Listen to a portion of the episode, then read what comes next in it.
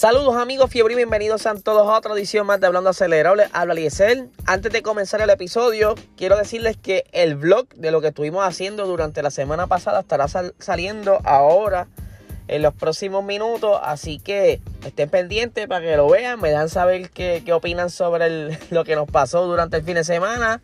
Así que espero que se lo disfruten.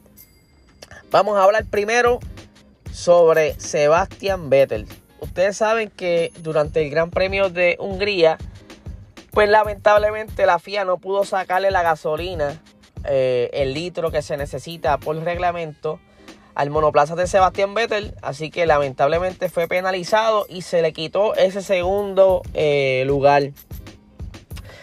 Tanto así que pues la Aston Martin eh, se puso como que a investigar a ver qué sucedió con el monoplaza y sometieron una queja y esa queja se estuvo en una audiencia durante el día de ayer, ¿verdad?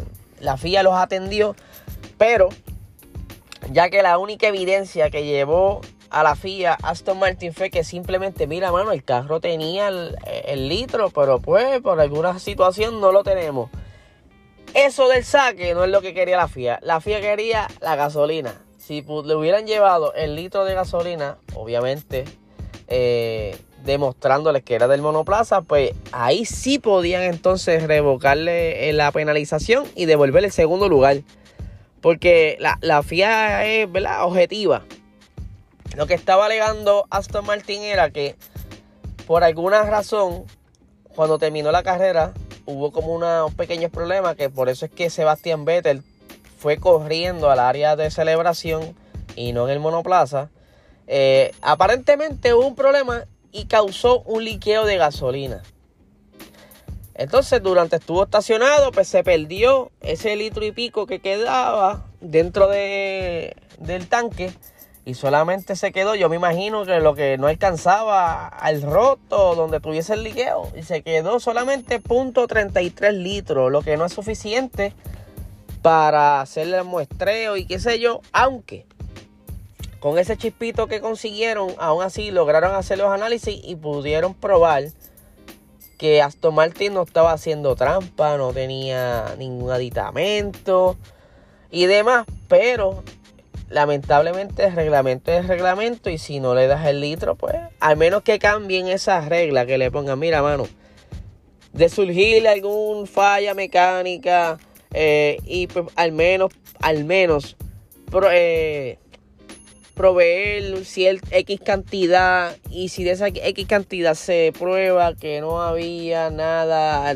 alterado, pues, pero mientras no haya eh, esa, esa alternativa en el reglamento, lamentablemente eh, no va a haber manera de devolverle ese segundo lugar a, Aston Martin y a Vettel, así que por lo menos se sabe ya que el Aston Martin se está recuperando y que Sebastián Vettel está bastante rápido y que se pudo defender esa posición y que podía atacar y demás.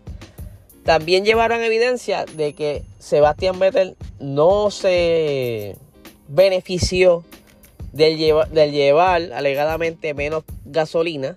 Eh, y pues, eso está cool, pero mira, lo que ellos querían era el litro de gasolina. A mí no me importa si tú me traías a mí que el cajo iba volando.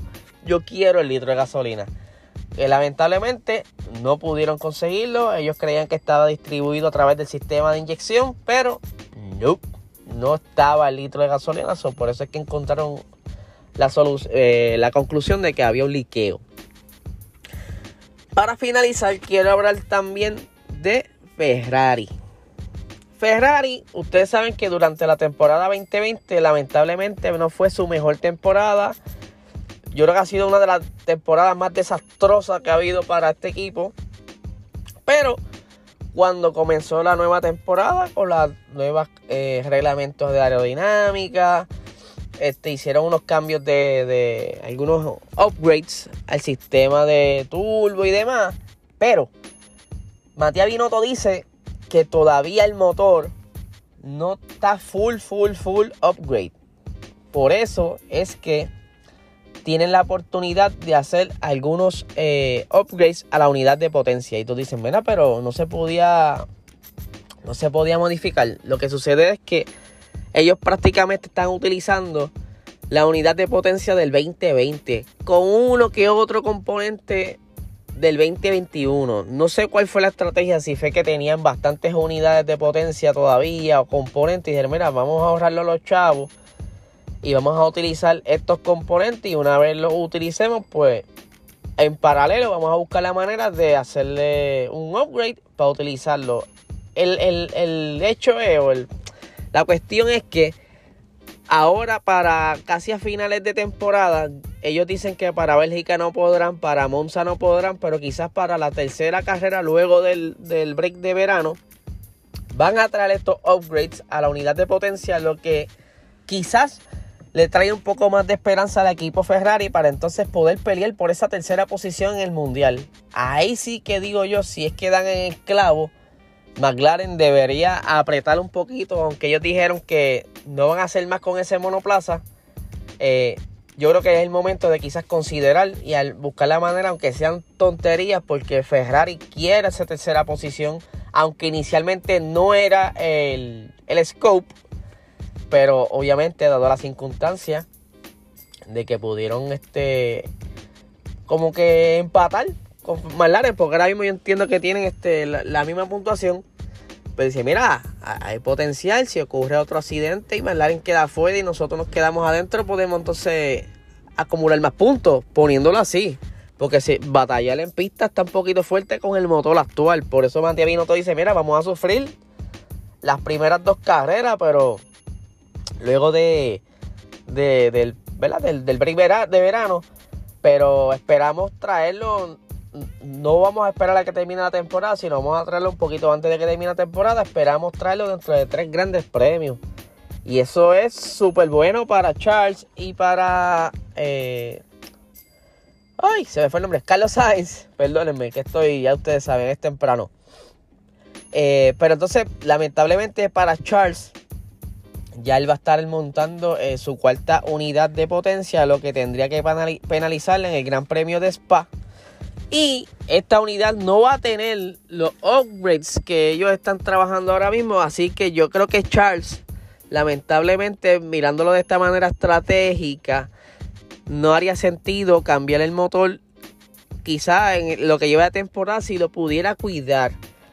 Por lo menos Carlos Sainz sí se va a beneficiar de estos upgrades, ya que él todavía no alcanza el límite de, cambios de unidad de potencia. Así que está pendiente cuál va a ser la diferencia entre la entre el motor de Carlos Sainz cuando lo instalen versus el antiguo de Charles Leclerc. Yo creo que va a ser un buen benchmark para Ferrari y ver cuánto fue el, avance en esas nuevas en esos nuevos elementos que estarán instalando en esa unidad de potencia.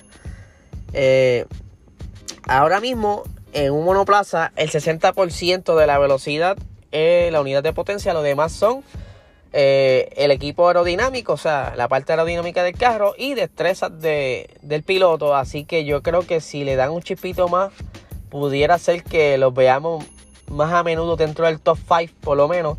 Eh, y eso es algo que alivia a los tifosi, que son los fanáticos italianos, y que de verdad que le, le hace falta porque Ferrari ha caído mucho en esto el año pasado y este y deberían quizás recuperarse porque Ferrari, aunque no a muchos les gusta, es un equipo viejo en la Fórmula 1 donde ha traído tanta historia, tanta gloria, tantos momentos buenos para el equipo y caer así de momento en un punto, ¿verdad? De, de en un tiempo moderno como que se ve feo.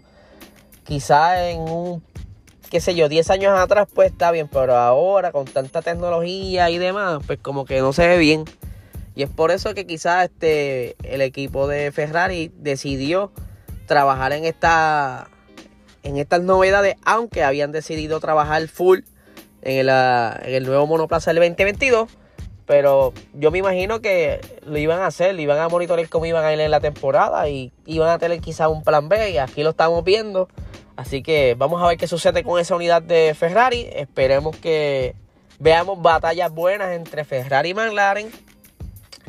Rueda a rueda. Yo las quiero ver rueda a rueda. No es que te pase, no, no. Yo las quiero ver peleando por vuelta. Que estén 3, 5 vueltas peleando esas posiciones. Eso es lo que yo quiero ver porque de verdad nos hace falta este tipo de, de, racing en Ferrari y en McLaren para entonces ver de verdad quién se lleva esa tercera posición en el Mundial de, de Constructores. Así que mi gente, mucho cuidado, se está escuchando sobre una tormenta por ahí, prepárense con cautela, no se vayan a la loco tampoco, monitoreen las noticias y que de llegar, que todos estén bien con su familia, que no pase nada. Les recuerdo el blog por nuestro canal de YouTube, así que estén pendientes para que me den su, su opinión de lo que nos pasó. Ustedes verán, así que lindo día.